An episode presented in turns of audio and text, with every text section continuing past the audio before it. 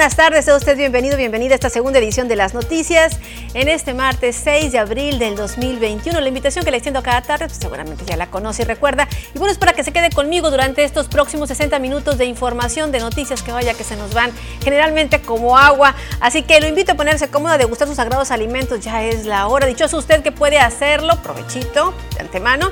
Y bueno, la invitación también para que se quede con nosotros y participe a través de nuestras diversas formas de comunicación y contacto. La primera de ellas es a través de nuestros números telefónicos aquí en las instalaciones de TVP 644-414-2424, 644-414-2222, ya con la nueva marcación. También a través de nuestro WhatsApp 6442-042120, en un momento más va a aparecer en su pantalla.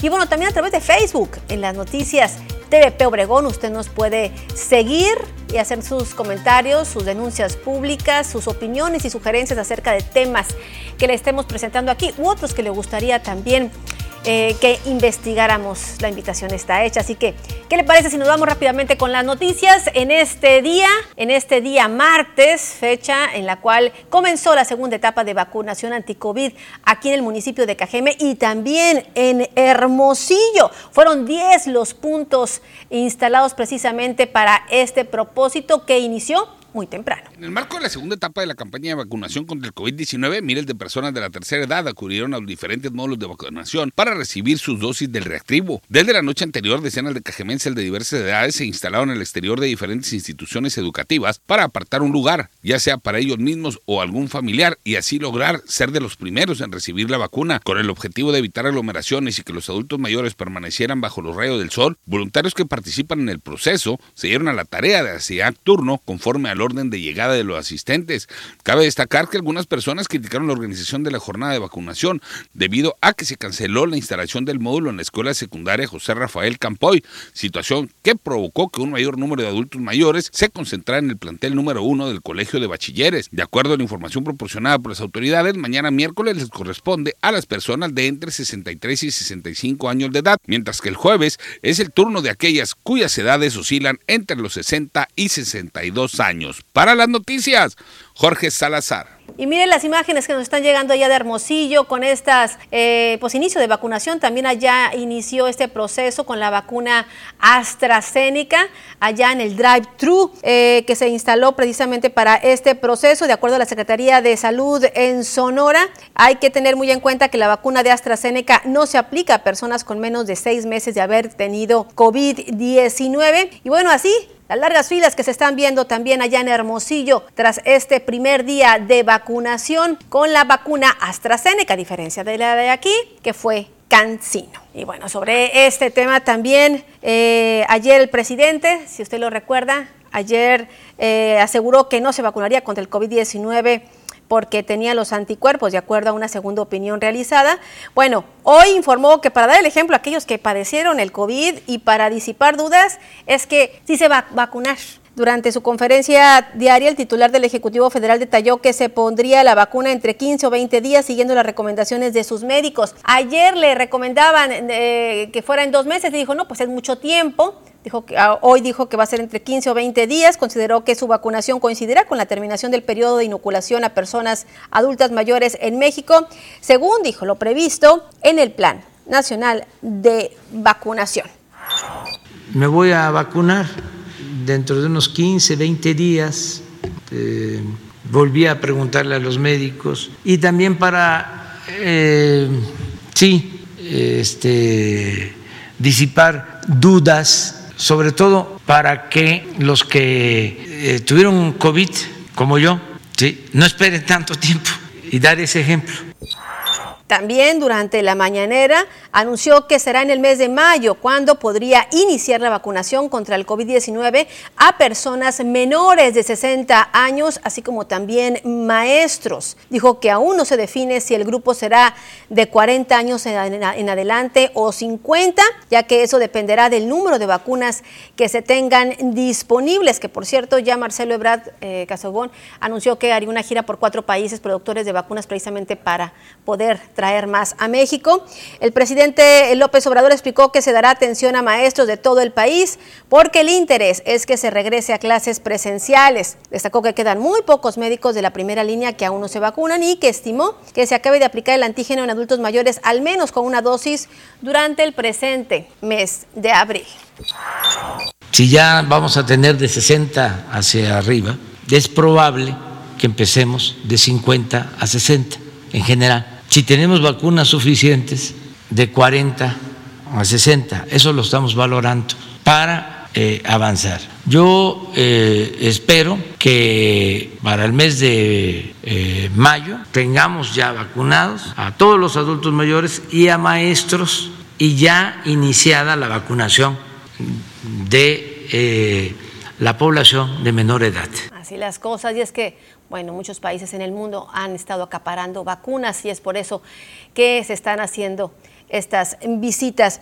Y bueno, también le comento que el presidente López Obrador se comprometió a que hoy, hoy la Secretaría de Gobernación daría información a los padres de Alfredo Jiménez Mota, el periodista desaparecido hace 16 años aquí en Sonora y el jueves en conferencia matutina se darían a conocer los avances. Esta mañana, Grupo Gili, una reportera, eh, Sara eh, Shaila Rosangel, preguntó al mandatario sobre el caso del periodista del Imparcial, que aún se encuentra impune y que de acuerdo con los padres no han recibido información de la Fiscalía General de Justicia ni de otra dependencia en los últimos dos años. La reportera del Imparcial informó al presidente que los padres de Alfredo piden justicia y que sin esperanzas de que esté vivo, les entreguen sus restos para darle sepultura. López Obrador afirmó que pedirán a Alejandro Encinas y a la encargada de personas desaparecidas que estén ahí en la mañanera y manifestó que hay todo un plan y, y se trabaja diariamente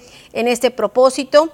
¿Cuántos han sido recuperados vivos o bien su resto? Dijo que son bastantes, así que Ahí está el compromiso hecho hoy por el presidente Andrés Manuel López Obrador para con los padres de Alfredo, que bueno, tienen 16 años, precisamente 16 años sin saber de su hijo y viviendo en un caso de impunidad, precisamente por no resolverse este. Momento de hacer la primera pausa de este espacio. Regresando, le tengo más. Mazatún, el sabor de toda tu vida. Presenta. El otro día fui a casa de mi hermano y preparó un salpicón de atún, así como los que hacía mi abuelita. Me recordó ese sabor de toda mi vida, ya saben lo que comía en mi infancia. Así que le pregunté a mi hermano que si de dónde había sacado la receta y me dijo que del Facebook de Mazatún.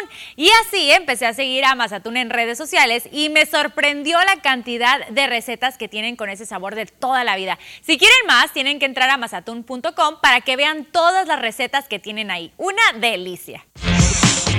Mazatún, el sabor de toda tu vida. Presentó.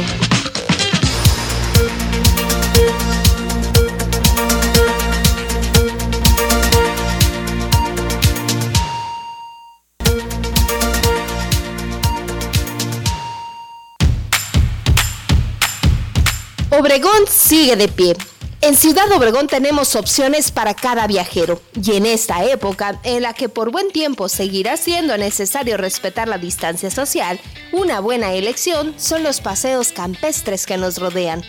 Así, las familias pueden disfrutar del aire libre, sin necesidad de pasar por aglomeraciones. La presa Álvaro Obregón es un excelente ejemplo de esto. Son decenas de kilómetros a la redonda, en donde cada grupo de viajeros puede descansar con la debida distancia a otros turistas y todos gozar del agua y los paisajes, en donde el desierto ofrece una gran gama de tonalidades y una importante variedad de especies vegetales que conforman un paisaje armónico. También se ofrece paseos en las aguas de la presa, observando los grupos familiares que conviven con la guía de los residentes del lugar que gustosos comparten sus historias y conocimientos.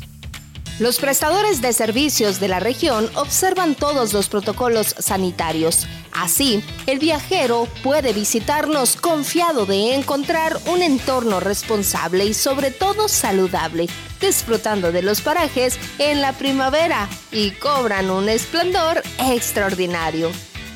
Ciudad Obregón es la puerta de entrada a una gran variedad de destinos que satisfacen los gustos, desde los más sencillos hasta los más exigentes.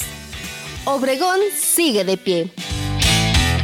Tiempo que usted conozca el pronóstico del tiempo con mi compañera Diana Zambrano.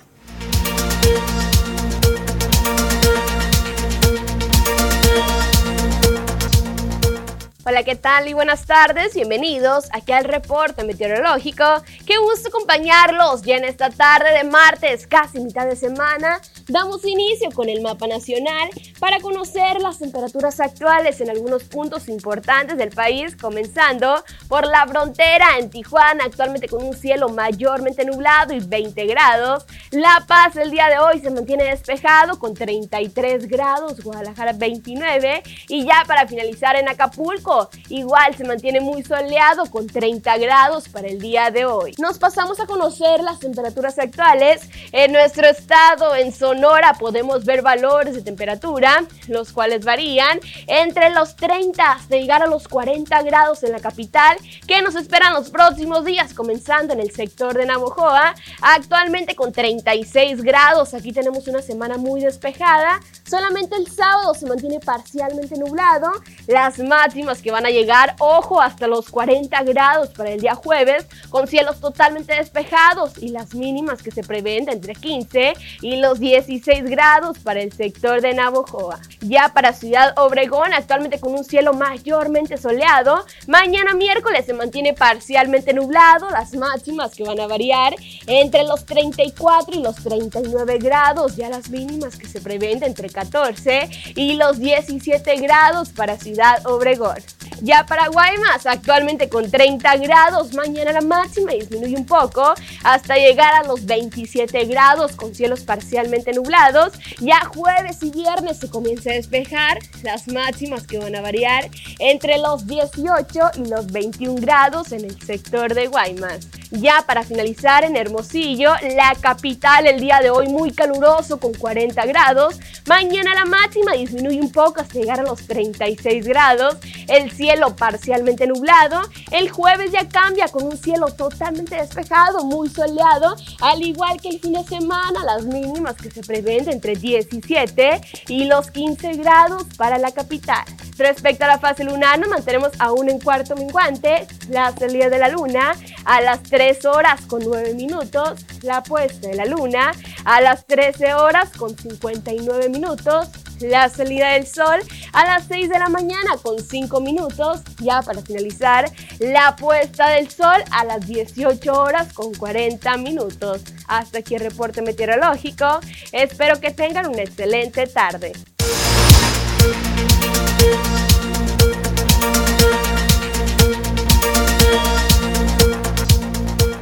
Gracias, muchísimas gracias. Y bueno, vamos ahora con nuestro compañero Jorge Salazar. Muy buenas tardes, Jorge.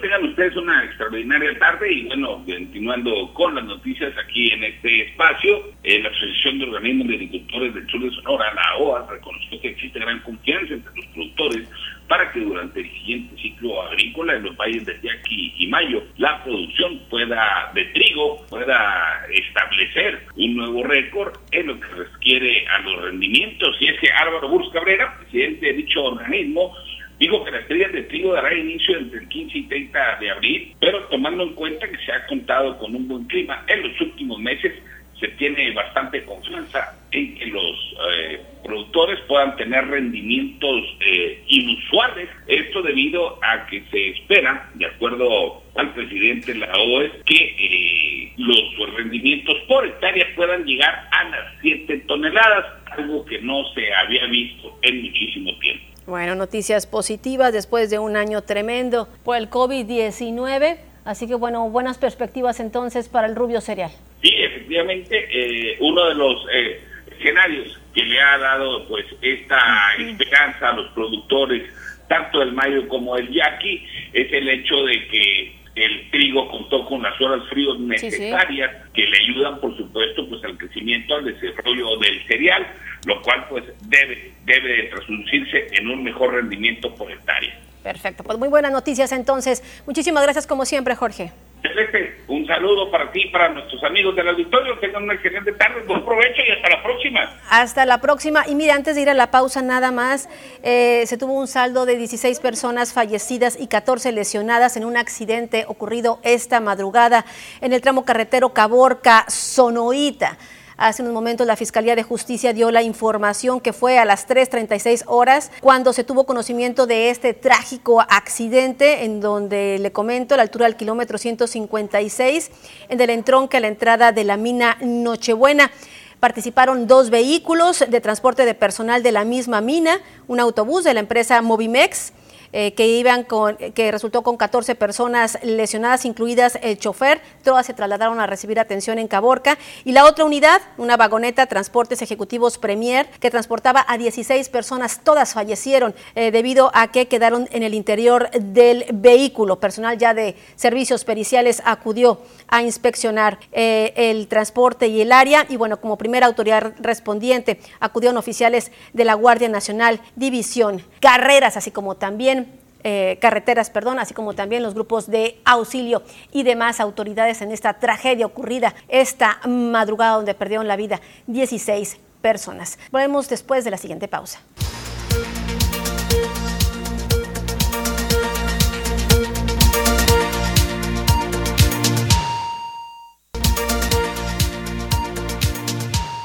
Y bueno, ayer fue, ya lo anunciábamos, una tarde muy triste aquí en Ciudad Obregón. Eh, marcharon por diferentes calles de la localidad, familiares, amigos, compañeros de trabajo de las hermanas Aderly y Bianca. Ellas desaparecieron el pasado 31 de marzo.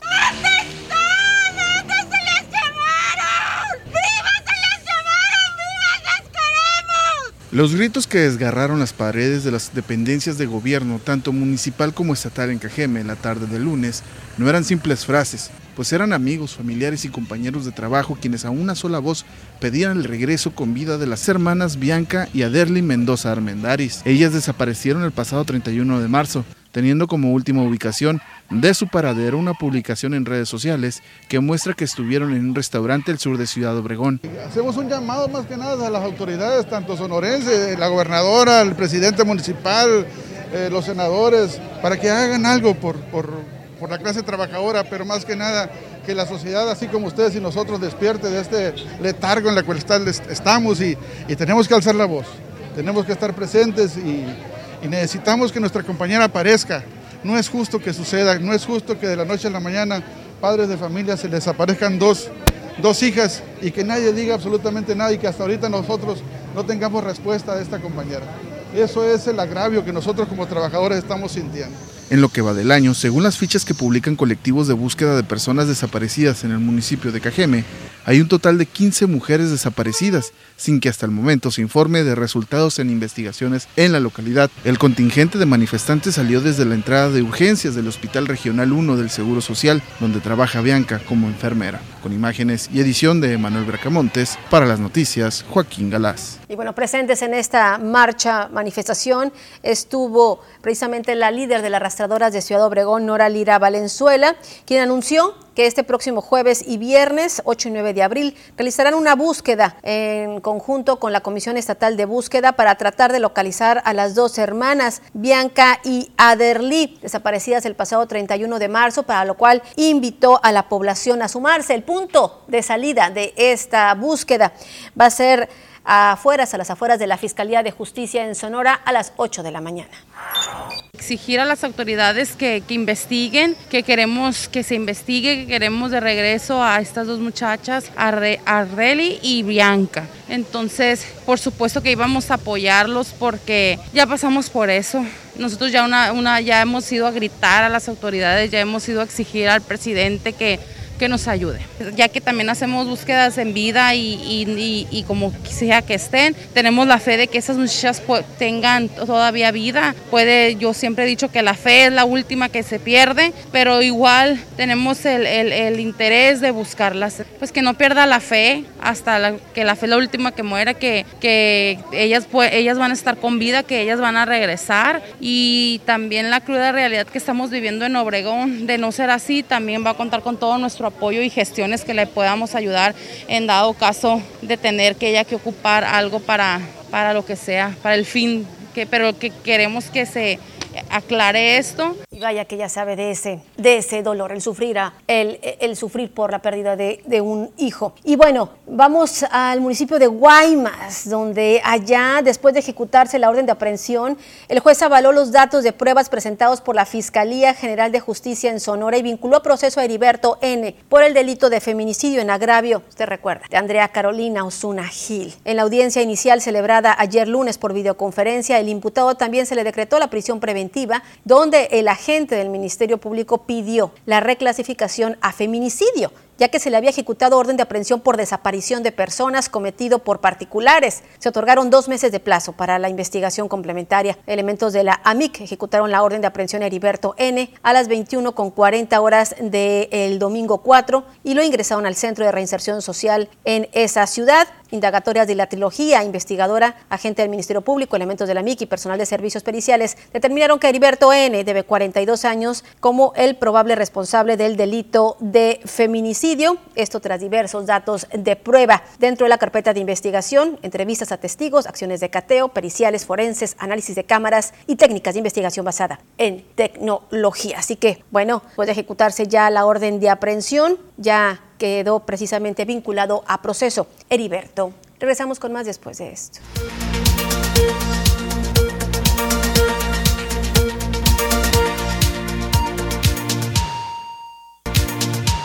Ayer, ayer lunes, diversas personas que acudieron a la laguna del Nainari, mejor conocida como pues, la novia de Cajeme, iban a conocer que en la orilla se apreciaban serpientes de agua, por lo que alertaron al resto de los visitantes, eh, mismos que dieron a conocer esta situación a través de redes sociales. Omar García, quien es director precisamente de la promotora inmobiliaria, dijo que estas son parte de la fauna de la región y que es común que estas lleguen a través de los traspasos de agua entre el canal bajo y la laguna del Nainari. Para intentar evitar esto, al hacer el cambio de agua en los ductos, se colocan filtros donde comúnmente pues quedan atrapadas este tipo de animales, además de tortugas y peces. El director de la promotora inmobiliaria llamó a la ciudadanía para que respete, cuide la fauna de la laguna del y pues también existe otro tipo de animales como pájaros e iguanas, cuyo hábitat pues es este. Así que el llamado es a respetar la existencia de estos seres que obviamente pues están también ellos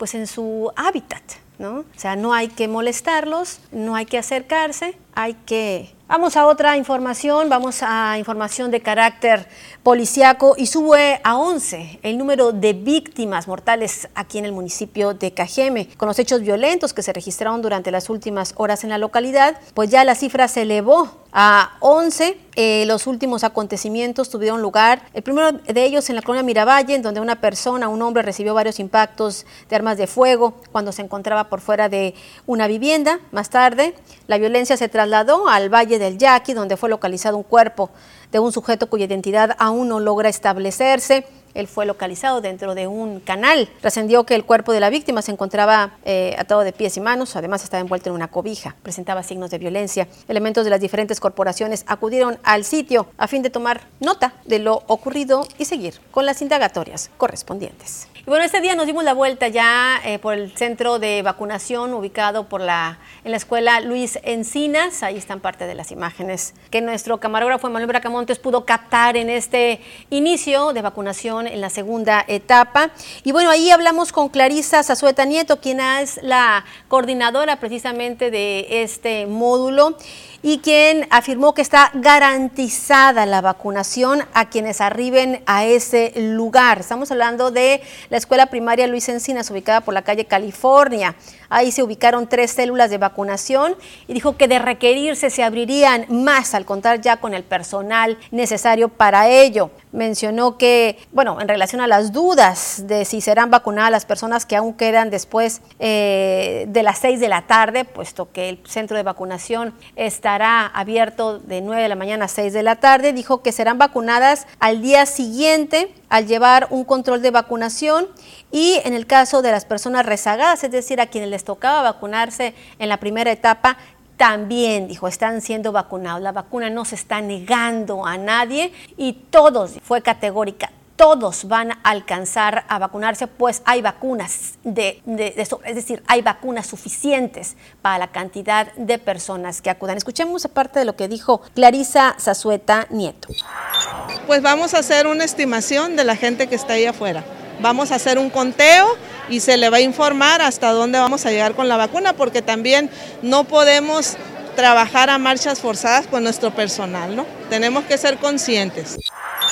Mucha gente, mucha gente acudió luego de cancelarse precisamente el centro de vacunación de la escuela Campoy y es que estaba vandalizada y como está vandalizada no pudieron abrir las puertas, según lo que nos confirmaba el propio delegado del bienestar Bernabé Arana. Por este motivo es que se tuvo que cerrar el centro de vacunación de la escuela Campoy. Y mire, a través de sus redes sociales, Alejandro Macías dio a conocer que los presuntos casos de falsa vacunación que se han registrado en México, los cuales pudieran ser errores aislados o de franco dolo, deben de investigarse y en determinado momento castigarse. El infectólogo más consultado a través de las redes sociales destacó que estos casos no son un problema de instituciones o de gobierno y descartó la posibilidad de que dichas acciones correspondan a una orden de algún funcionario. El especialista con más de 275 mil seguidores en Twitter hizo un llamado a la población en general a confiar en el proceso de vacunación. Creo que México tiene el personal capacitado para aplicar vacunas, no hay nada que inventar a ese respecto, pero sí hay que mejorar los protocolos, mostrarle la jeringa a los pacientes o a las personas, mostrarles eh, el, método de aplicación, que lo graben si quieren. Creo que eso tiene que, que mejorar, pero tenemos que mantener confianza en las vacunas, porque estos casos aislados, otra vez, no son problemas institucionales ni son problemas generalizados. Vamos a mantener confianza en la vacunación, que es lo único que nos puede sacar de este problema.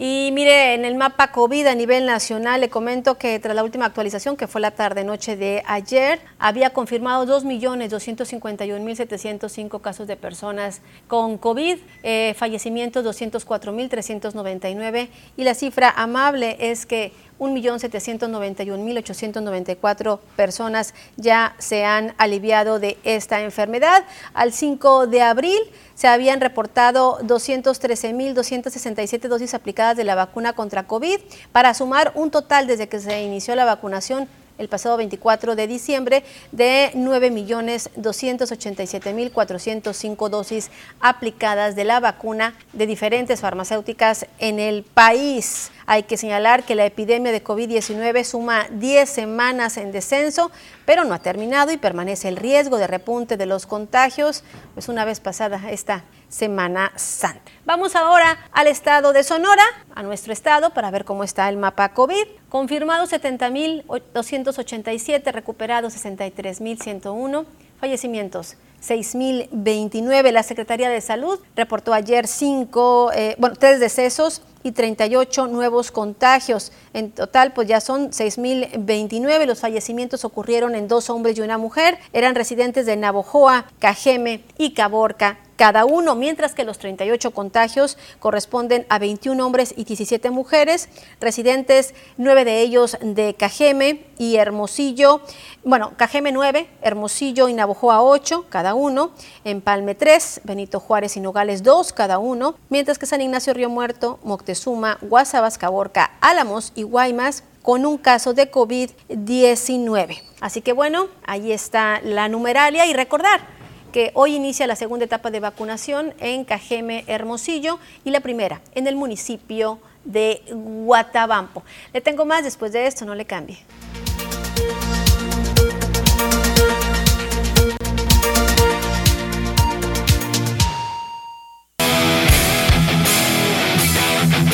¿Qué tal amigos de las noticias? Bienvenidos a la información deportiva el día de hoy.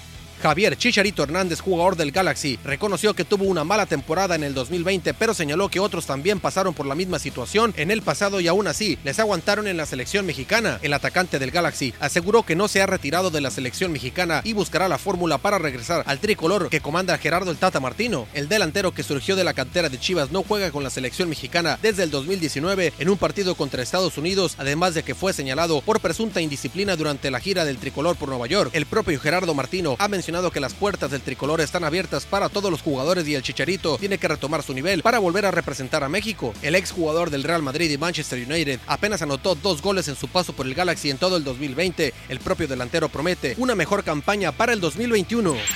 La estrella de los padres de San Diego, el dominicano Fernando Tatís Jr., dejó el duelo ante los gigantes de San Francisco por una aparente lesión en el hombro izquierdo. Con un out en la parte baja de la tercera entrada, Fernando Tatís Jr. tomó un turno al bat y luego de estar abajo en 0 y 2 en la cuenta ante el lanzador de los gigantes de San Francisco, logró recuperarse con dos bolas, pero se ponchó al abanicar una curva y al momento de terminar el swing soltó el bat y se tiró al piso con un visible dolor. Tras ser revisado por los doctores de los padres de San Diego, Tatís Jr. se levantó y mantuvo el brazo izquierdo inmóvil y pegado al cuerpo mientras se dirigía al vestidor. Padres de San Diego informaron luego del juego que Tatis Jr. sufrió una subluxación en el hombro izquierdo, que fue una dislocación parcial de la articulación. Su lugar en las paradas cortas fue ocupado por el coreano Ha Seon Kim. Tatis firmó un contrato por 14 años y 340 millones de dólares con los padres de San Diego en febrero pasado, el tercero más grande en la historia de las grandes ligas. En el pasado campamento de primavera, Tatis Jr., de 22 años de edad, dejó un juego por molestias en el hombro izquierdo, pero regresó a la actividad dos días después.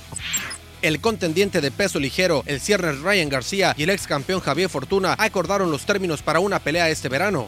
En marzo, el Consejo Mundial de Boxeo le ordenó a García pelear contra Fortuna en una defensa del título interino del peso ligero del CMB. El ganador probablemente estará en la contienda para enfrentar a David Haney, quien tiene el cinturón más alto del organismo sancionador en la división de las 135 libras. García invicto con 21 victorias, 18 de ellas por la vía del cloroformo, viene de una victoria en enero sobre Luke Campbell, que fue la pelea más dura de la joven carrera del joven de 22 años de edad. Fortuna con 36 victorias, 25 de ellas por la vía del knockout, quien una vez fue campeón del peso ligero junior, ha ganado tres peleas consecutivas desde que peleó contra Adrián Granados en 2018. García, quien tiene uno de los mayores seguidores en redes sociales en el boxeo, ha sido visto durante mucho tiempo como uno de los mejores prospectos. García derrotó a Campbell con un knockout técnico en el séptimo asalto a través de un golpe al cuerpo, la quinta victoria consecutiva de García por knockout. Con esto amigos llegamos al final de la información deportiva el día de hoy. Quédese con más información aquí, en las noticias.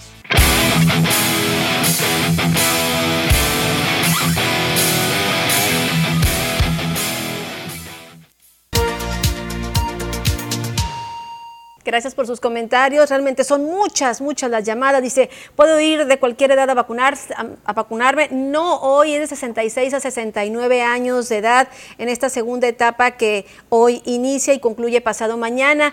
También buenas tardes para comentar que la vacunación en el Cebati 188 en la colonia Ruso Boguel estuvo muy bien. Nos atendieron muy rápido. Yo a las 9 de la mañana ya estaba vacunada. Gracias a Dios todo bien. Mire, este, buenas, buenas historias también.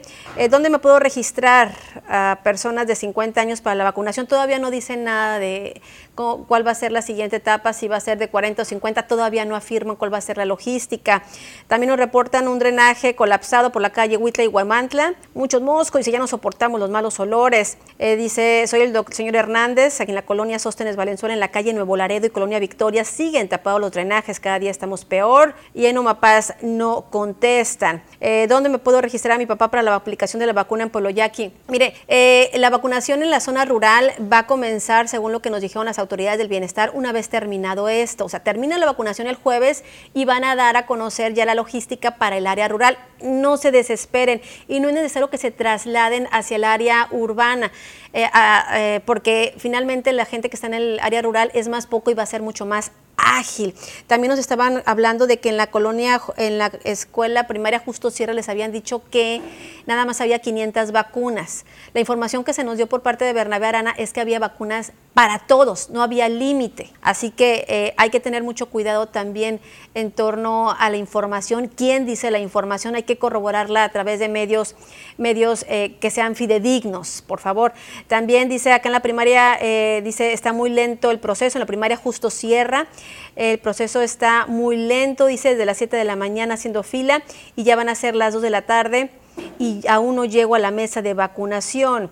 Y para colmo nos dicen que solamente serán 500 las vacunados. Vamos a tratar de hablar con Bernabé Arana a ver si te podemos tener un enlace telefónico para que nos explique esto. Eh, la última información que nos dijo es que hay vacunas más para vacunar a las personas. Así que hay que tener eso en cuenta. También hay una fuga de agua potable en la calle Margaritas, esquina con calle Algodones. Perdón, dice, son dos fugas. También nos reportan drenaje colapsado por la calle Guillermo Pireto y Tabasco. Urge reportarlo.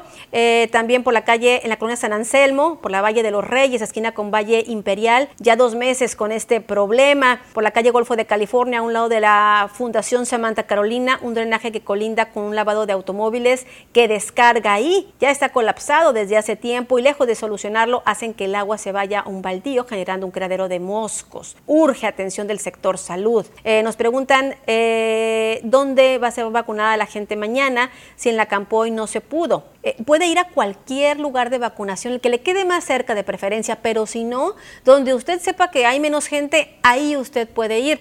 Hoy preguntábamos a las personas de la Secretaría del Bienestar cuáles estaban más o menos este, más ágiles y nos decían que en la Palapa había poca gente y también en el módulo de la colonia Beltrones. Eso fue en la mañana, le digo. Así que puede ir a cualquiera a cualquiera. Y no es necesario que madrugue, y hicieron hincapié las autoridades. Váyase a las 12, 2 de la tarde, 3, incluso a las 4 de la tarde ya está solo para que vaya y, no tenga que hacer, pues, eh, ahora sí que eh, pasar tantas horas ahí. También puedo ir de cualquier edad a vacunarse. No. Este, hoy toca 66 y 69 mañana 64 y 65 y así viceversa. Así que eh, le recomendamos que tome sus precauciones, vaya bien hidratado y sobre todo no madrugue. No es necesario, créame, no es necesario. Hay vacunas.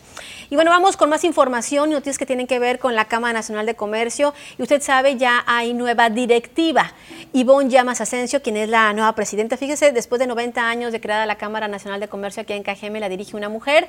Y bueno, ella señaló que entre las prioridades es precisamente tener un mayor acercamiento con los comerciantes trabajará la nueva directiva de la Cámara Nacional de Comercio en Cajeme. Durante su primera rueda de prensa como presidenta de la Canaco, Ivonne Llamas Asensio informó que entre las prioridades se encuentran el integrar y responsabilizar a los consejeros directivos de su función, fortalecer las finanzas de la Cámara y de los afiliados, al ser la esencia del organismo, así como mantener una estrecha vinculación con las instituciones y gobierno para agilizar los trámites y con los propios afiliados y comerciantes para conocer su situación de primera mano en donde los afiliados tengan mayor comunicación con el personal de la Cámara y hacer un programa de coaching o asesoramiento empresarial en donde el afiliado vea un avance positivo en su empresa, ya sea en sus finanzas o en su recurso humano. Destacó que el tema a priorizar será el de la seguridad y entre los rubros que mes a mes laborarán se encuentra el de la responsabilidad social, por lo cual anunciaron que este mes de abril arrancarán con el tema del autismo a fin de apoyar con detecciones tempranas de esta condición beneficios que van dirigidos exclusivamente a socios y afiliados. Cada uno de los meses de esta administración vamos a escoger, eh, como este el mes del autismo, en octubre, el mes del cáncer, cada uno de los meses vamos a tener una responsabilidad social y vamos a trabajar eh, en ella. Con edición de Manuel Bracamontes informó para las noticias TVP María Celeste Rivera. Así las cosas, fíjese usted. Y mire, le comento también que Sonora se consolida como líder en recuperación de empleos en el país. De acuerdo a información dada a conocer por Manpower Group, Sonora se coloca como la entidad más fuerte en la contratación de empleos formales a un año de la pandemia generada por el COVID-19. Lo anterior fue dada a conocer por el secretario de Economía de la entidad, quien explicó que la empresa líder en servicios y soluciones innovadoras de capital humano y de acuerdo con la encuesta Expectativas de Empleo, Sonora es la entidad que encabeza la recuperación de empleos formales en el país. Jorge Vidal Ahumada señaló que esto es resultado de las acciones que ha emprendido la gobernadora Claudia Paloich Arellano durante la pandemia, las cuales han estado encaminadas a priorizar la salud e implementación de medidas y protocolos sanitarios para lograr una reactivación económica segura que genere más inversiones y empleos.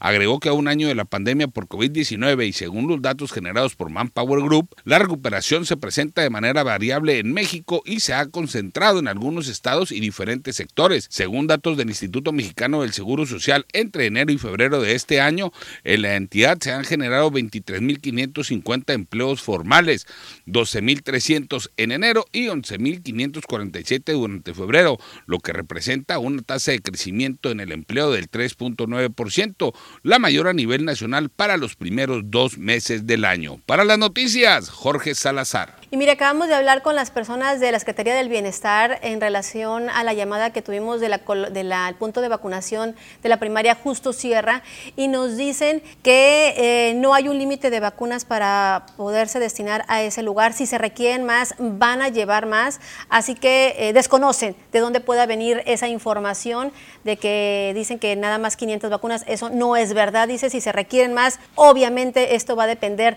de la demanda de personas que ahí se encuentren. Estamos hablando de la primaria Justo Sierra. La recomendación, oiga, mm, verifique muy bien eh, quién le da la información que le están dando y este para no dejarse guiar por eh, pues información que nada más busca de alguna manera desinformar. Y bueno, en otra información y ya, ya en la recta final le comento que el gueño, el gueño es una Persona que derivado de su condición es un niño en el cuerpo de un adulto, sin embargo, eso no le impide entender que necesita generar sus propios recursos para mantenerse y salir adelante. Ahora con el apoyo de su familia y vecinos de la comisaría Marte Gómez, el gueño, así le, así le conocen, construyó un tejabán de madera para poder hacer su propio negocio de venta de verduras, tortillas de harina y a futuro, ¿por qué no? Unos callitos. Aunque por el momento solo vende eh, algunas hortalizas, la intención es ir creciendo poco a poco con la venta a precios bajos, ya que en su mayoría los productos se los donan los propios agricultores que obviamente le tienen